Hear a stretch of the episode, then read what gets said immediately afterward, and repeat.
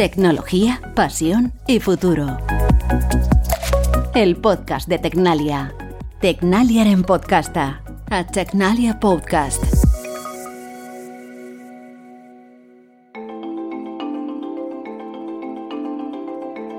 Ese carácter primero de proyecto global de toda la humanidad y segundo, que trasciende a, los que ahora mismo estamos sobre este planeta y que va a afectar directamente a la vida y al, y al devenir ¿no? de, de las próximas generaciones, hace que sea, bajo mi punto de vista, el gran reto que tenemos por delante. El gran reto es el reto climático, ese que nos va a obligar a poner la descarbonización en lo más alto de la agenda mundial y a cambiar el modo en el que hacemos las cosas. Vamos a tener que desaprender a hacer muchas cosas. Es decir, vamos a tener que introducir mucho más la electricidad en nuestros procesos, electricidad que vamos a tener que generarla de manera renovable y sostenible.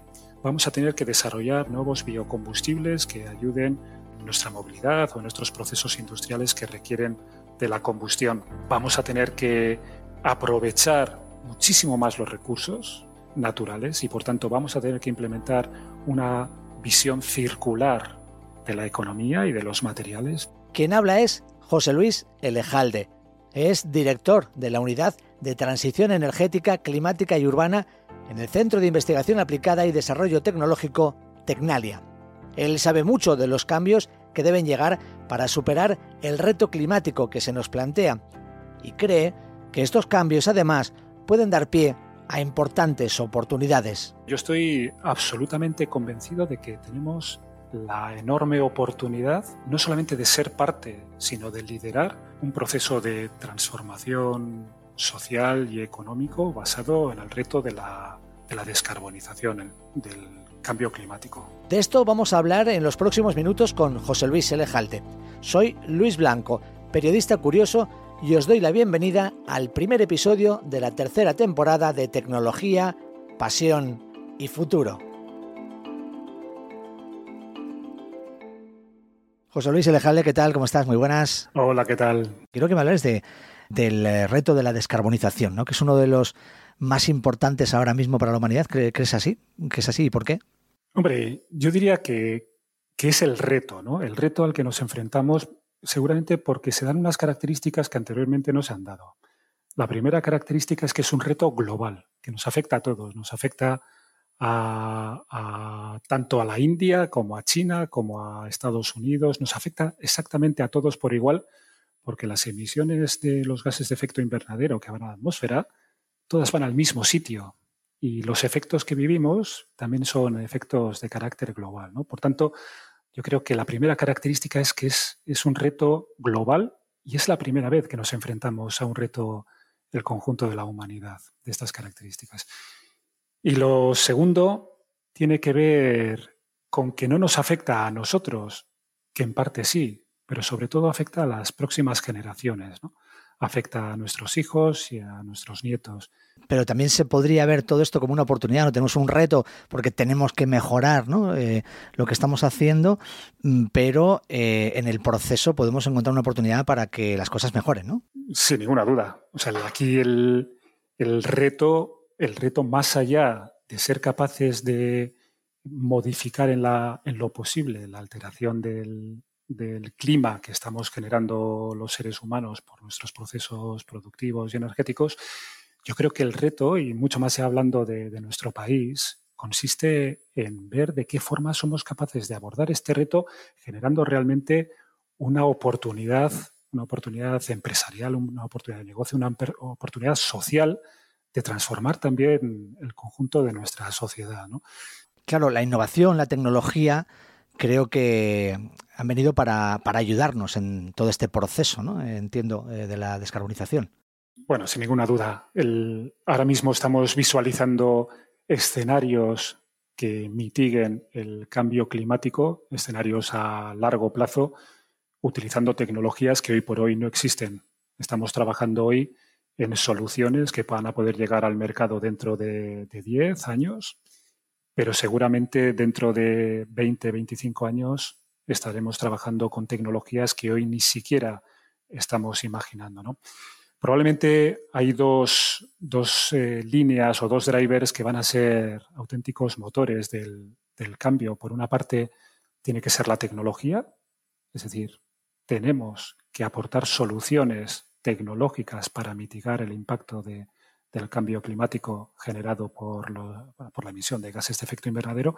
Y en segundo lugar, la educación. La educación, la formación de las personas, la concienciación también de las personas que, vivimos en, este país, en este planeta, sabiendo que vamos a tener que cambiar cosas de, nuestra forma de vida para poder eh, mantener un ecosistema lo suficientemente apto para la vida y la felicidad de las siguientes generaciones. Por tanto, la tecnología y la formación, educación, sin ninguna duda, van a ser las dos líneas en las que más vamos a tener que poner el foco en los próximos años. ¿Cómo detectáis las personas que os dedicáis a esto?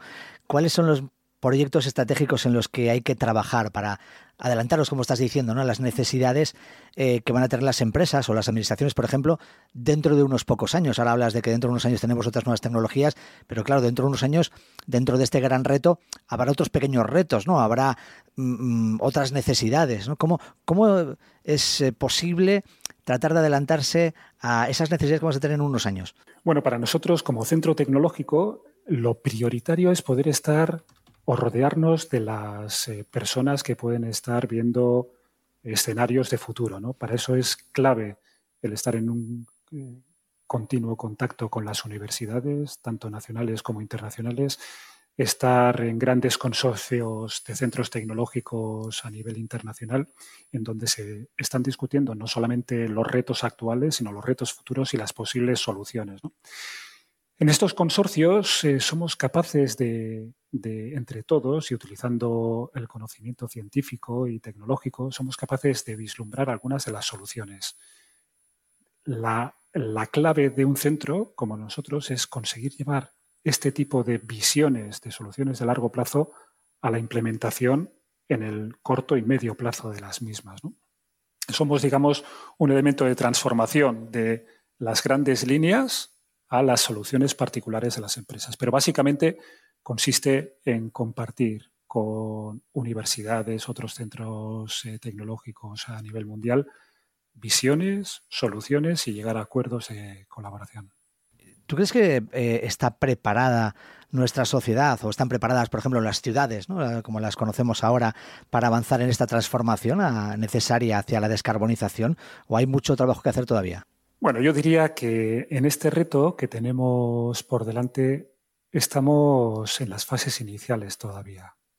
Es decir, estamos vislumbrando el problema, el problema que tenemos por delante y el reto que, tenemos que abordar. De hecho, todavía hay controversia en algunos sectores de, la sociedad sobre el, impacto a, a largo plazo de nuestras actividades. Controversia que se sale de lo científico en la mayor parte de los casos.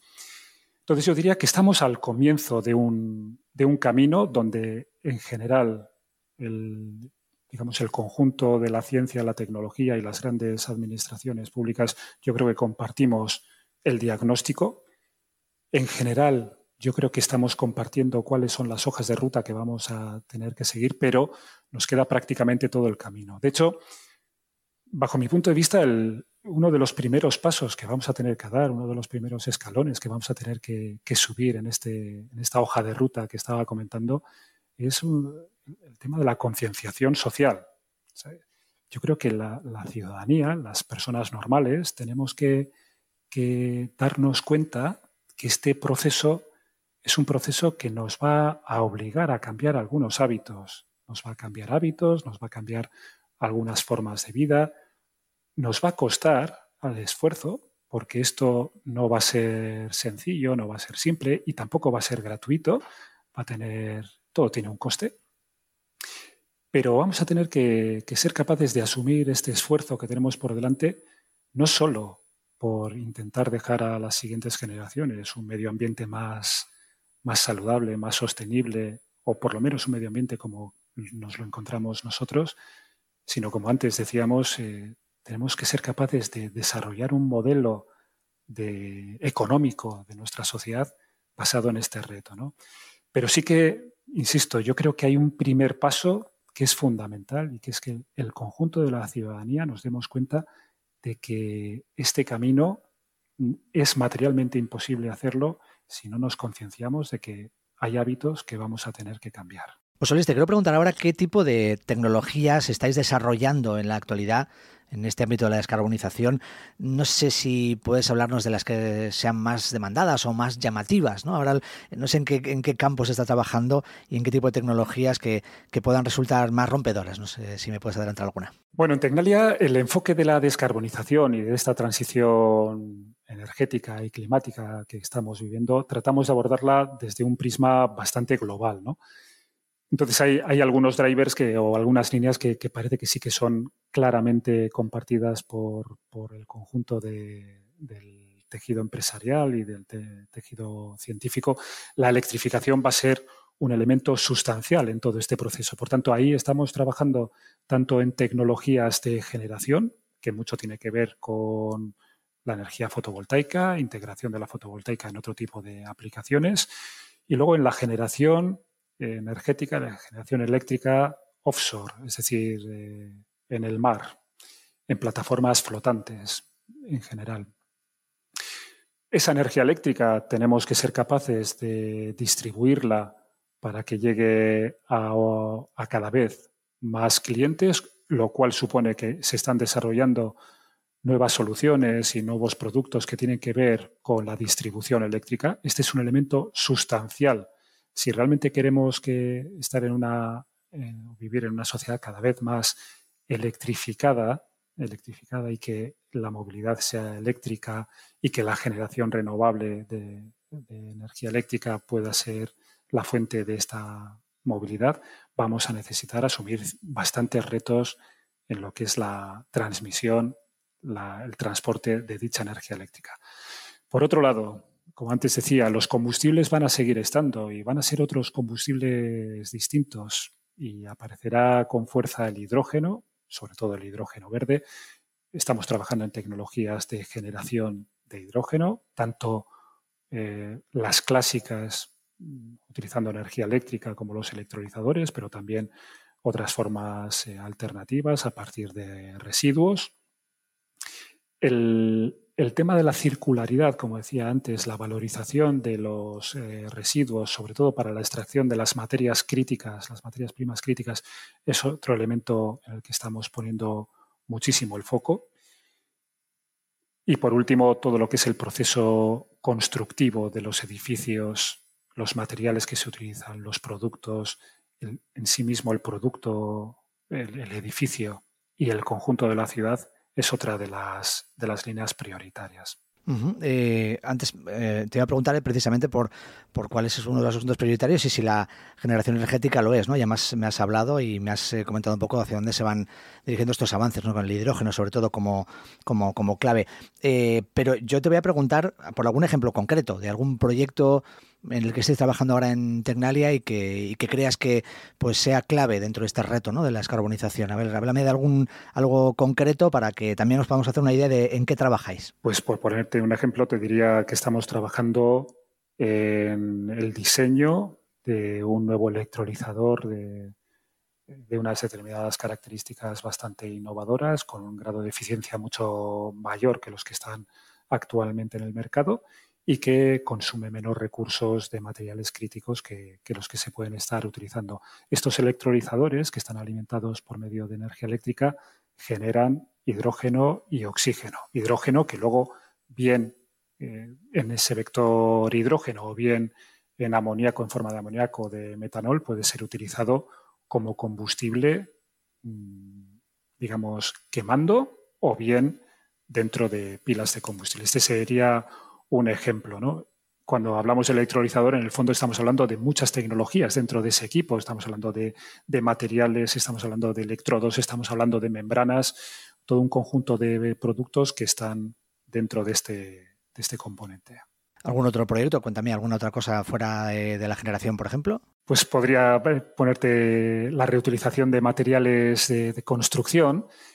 Claro, cuando estamos pensando, por ejemplo, en que existe ya una, una norma que está obligando a la reutilización de, materiales de construcción que provienen de demolición, la separación de, las diferentes, de los diferentes materiales no es trivial. si estamos hablando de áridos, estamos hablando de cemento, estamos hablando de ladrillo. Bueno, ahí estamos trabajando en soluciones, soluciones que están funcionando eh, ya de manera prácticamente industrial, soluciones de visión artificial para que de una manera automática todos los eh, residuos de una demolición, por ejemplo, pueden estar clasificados por su naturaleza y directamente pueden introducirse otra vez en, los procesos productivos de una manera eficiente y reduciendo otra vez, como antes decíamos, las demandas de materias primas eh, naturales. Todo el conocimiento y las ganas de asumir y superar retos le vienen a José Luis Elejalde desde su más temprana infancia. Bueno, yo diría que en general era un, chaval normal, pero sí que tenía un punto friki, podría decir, en cuanto a, la curiosidad. ¿no? Yo creo que si por algo me caracterizaba es que me interesaba prácticamente todo, tenía una curiosidad enorme, me interesaba mucho todo lo que pudiera aprender, todo lo que pudiera leer. Sus libros y programas televisivos favoritos iban destinados a saciar esa curiosidad innata. En aquel momento casi empezaba una revista, que era la revista muy interesante. Estos libros, las series de, televisión Cosmos, para mí, me acuerdo que, fue un antes y un después también, la serie de, de Carl Sagan.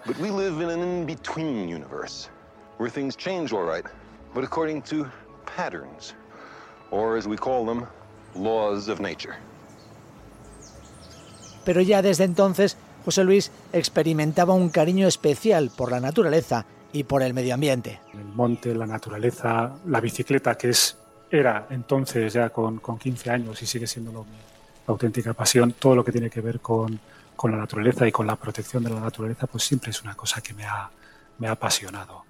Cuando llegó la hora de estudiar una carrera, tuvo que elegir entre varias opciones que le gustaban. Sabía que me interesaban muchas cosas y, creo que podría haber estudiado un abanico muy amplio. Al final, yo creo que el camino natural para alguien que le interesa el, conocer el por qué pasan ciertas cosas, seguramente te lleva a unas carreras técnicas y acabé haciendo ingeniería industrial, seguramente para, obtener respuestas ¿no? de, el porqué, el porqué de las cosas, cómo funcionan las cosas y, y, Hice ingeniero industrial, ingeniero industrial especializado en técnicas energéticas. Su periplo hasta llegar a Tecnalia le sirvió para reunir la experiencia necesaria y destacar en el área del que ahora es experto. Terminé en la Escuela de Ingenieros de Bilbao y eh, a partir de ahí empecé primero en una consultora americana, de ahí pasé a una de las principales ingenierías españolas, que es eh, SENER, Posteriormente di el paso a, la gerencia de una pyme industrial de unos 40 trabajadores y posteriormente ya di el salto a, Tecnalia, al mundo de, la I y al mundo de los laboratorios. Vamos a hablar ahora de cómo trabajáis eh, en Tecnalia, eh, eh, cuál es el equipo que, ayuda dentro de Tecnalia a generar ideas, tecnologías que ayudan a la descarbonización. ¿Cuáles son los clientes o las, compañías o instituciones con las que colaboráis o con las que trabajáis? Bueno, nuestros clientes fundamentales son las empresas. Empezando por ahí, este es el, ámbito en el que nosotros movemos, son las empresas. Y trabajamos con empresas de dos tipologías. Por una parte, sí que intentamos mm, alinear los intereses de las grandes empresas, que son las que utilizan determinadas soluciones para descarbonización con las empresas de tamaño medio o pequeño, que son las que desarrollan las tecnologías. Esto nos lleva a, a, que los proyectos que desarrollamos en general son proyectos de colaboración, colaboración entre grandes y medianas o pequeñas empresas, porque unos son, como decía, usuarios de la solución y otros pueden ser los que generan la tecnología con nuestra ayuda que luego puede ayudar a vender a las empresas grandes. En general, nosotros como Tecnalia tenemos nuestros clientes más numerosos son empresas de tamaño medio que quieren desarrollar nuevos productos que puedan ser introducidos en el mercado.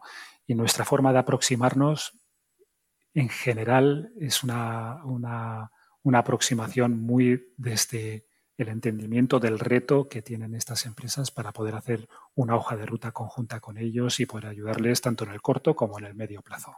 Em, cuéntame eso precisamente, ¿no? Eh, eh, lo de las hojas de ruta que, que creéis con, las empresas. ¿Cómo, ¿Cómo es ese proceso? Bien, hombre, nuestra, nuestra tipología de actividad no, es, no, no se basa en una venta tradicional en donde podemos llegar a una empresa ofrecer un catálogo de productos y servicios y el cliente elige si te compra o no te compra. En general, nosotros trabajamos con empresas que depositan en nosotros su confianza para desarrollar una estrategia de producto o de servicio a muy largo plazo.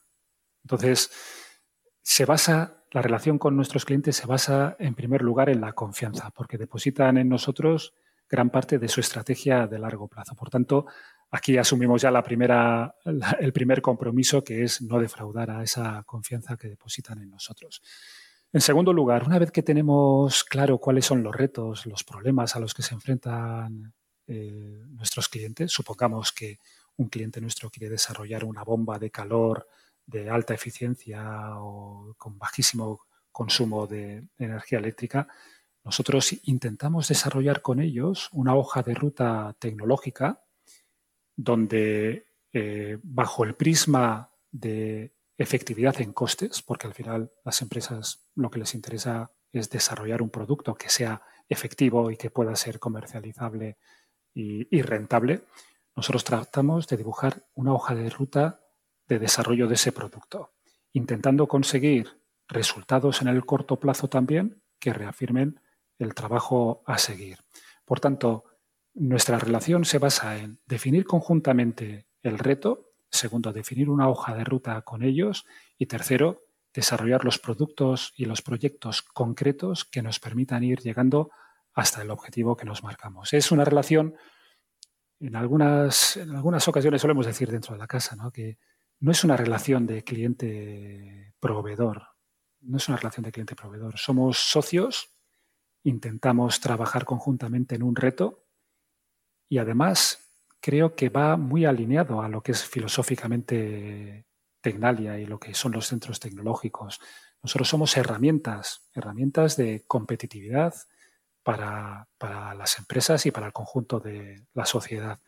Y intentamos que esa, esa visión de herramienta de competitividad se traslade también en el día a día de nuestros comportamientos con nuestros clientes.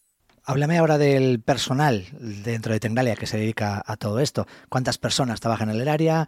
¿Qué tipo de perfiles profesionales tienen? Sí, nuestra unidad eh, que está muy orientada al desarrollo de, proyectos, en nuevos productos y servicios, en el, digamos, en el ámbito de la I D en, en, este mundo de la transición energética y climática, trabajamos unas 450 personas, que si además incluyéramos a las personas que trabajan en otras unidades eh, de servicios laboratoriales, por ejemplo, estaríamos hablando de más de 600 personas trabajando en este ámbito de la transición energética, las nuevas energías, eh, eh, los productos de construcción, etcétera, el diseño de ciudades. Estas 450 personas en general son investigadores con un, denominador común, que es eh, la pasión. Quiero que antes estábamos hablando de la curiosidad y, de la pasión, que en general despierta la curiosidad por las cosas. Yo creo que este denominador común sí que lo tenemos dentro de, de Tecnaria y del equipo que conformamos la unidad. Luego hay un denominador común también en esta en la unidad, pero yo diría que también en el conjunto de Tecnalia, que es a la colaboración. ¿Por qué? Porque ya las soluciones que somos capaces de encontrar para determinados retos empresariales no se basan en un conocimiento único y específico. Es decir, eh, si queremos aportar realmente soluciones que funcionen en el ámbito de la gestión de la demanda eléctrica, por poner un ejemplo, no basta solamente con los expertos en el funcionamiento de las redes y de los equipos eléctricos conectados. También necesitamos contar con personas que conocen de inteligencia artificial o personas que pueden conocer de ciencia de datos. Necesitamos integrar conocimientos distintos, tanto dentro de nuestra unidad como del conjunto de unidades de Tecnalia, para aportar las soluciones adecuadas. Yo creo que cada vez estamos hibridando más, estamos mezclando más los conocimientos, necesitamos hacerlo, de hecho, para aportar soluciones que, que, funcionen. Antes poníamos el ejemplo del electrolizador. Un electrolizador, que como decía, es un equipo que transforma energía eléctrica en hidrógeno, que luego puede ser utilizado de cualquier manera, en sí mismo ese electrolizador requiere que trabajen juntos personas que conocen de materiales, personas que conocen del comportamiento de membranas, personas que saben de electrónica de potencia para gestionar la energía que estamos eh, suministrando a la red. Necesitamos personas que conocen de operación y mantenimiento, el comportamiento de los gases. Necesitamos gente que sabe de química básica. Entonces, el juntar a personas con diferentes perfiles para el desarrollo de estos retos para nosotros es fundamental. Has hablado ya un poco de esa manera transversal que tenéis, ¿no? De trabajar dentro de Tecnalia, que si bien la unidad tiene un número de personas que, trabajan el día a día con ello, luego os servís de otras unidades para que aporten eh, valor, conocimiento, eh, ayuda, ¿no? Con, otros empleados, ¿no? De, otras unidades. Así es, así es, porque en el momento en que se pone el foco en el cliente, en la empresa o en, la administración que, puede estar trabajando con nosotros en lugar de ponerlo dentro de la casa, eh, claramente te aparecen las conexiones entre diferentes perfiles. Aquí la clave es ser capaces de aportar el máximo valor, el máximo valor, la máxima utilidad a aquellos que depositan su confianza en nosotros. Cuando entendemos bien cuál es el reto o el problema al que se enfrenta nuestro cliente, nuestra obligación es buscar los recursos dentro de la casa o fuera de Tecnalia que más se adecuan para poder ayudarles en este reto. Y esto es muy importante, esto es muy importante porque también tiene que ver con esa actitud y esa filosofía que antes decíamos de, ser herramienta, ¿no? De ser herramienta. Si tenemos que ser capaces de aportar lo máximo posible a nuestros clientes, en muchas ocasiones el conocimiento no lo tenemos tampoco dentro de Tengalia. Tenemos que colaborar con terceros. Esto es fundamental, esto es fundamental, el poner el foco en la empresa, poner el foco fuera, en el cliente, y nosotros ser un instrumento de, apoyo, de ayuda, de acompañamiento en todos sus procesos. José Luis, muchísimas gracias por habernos atendido, por habernos, por haber charlado por esta charla tan interesante eh, que hemos eh, mantenido y espero que, todo vaya bien y que eh, se siga avanzando en ese reto de la descarbonización. Muchas gracias a ti, Luis. Esperemos que, que sigamos avanzando y lo tenemos que hacer todos juntos. Y antes de terminar, un último mensaje para nuestra audiencia. Si queréis conocer más sobre las últimas innovaciones de Tecnalia, podéis hacerlo en tecnalia.com. Y os recuerdo que el próximo episodio de este podcast estará disponible dentro de dos semanas.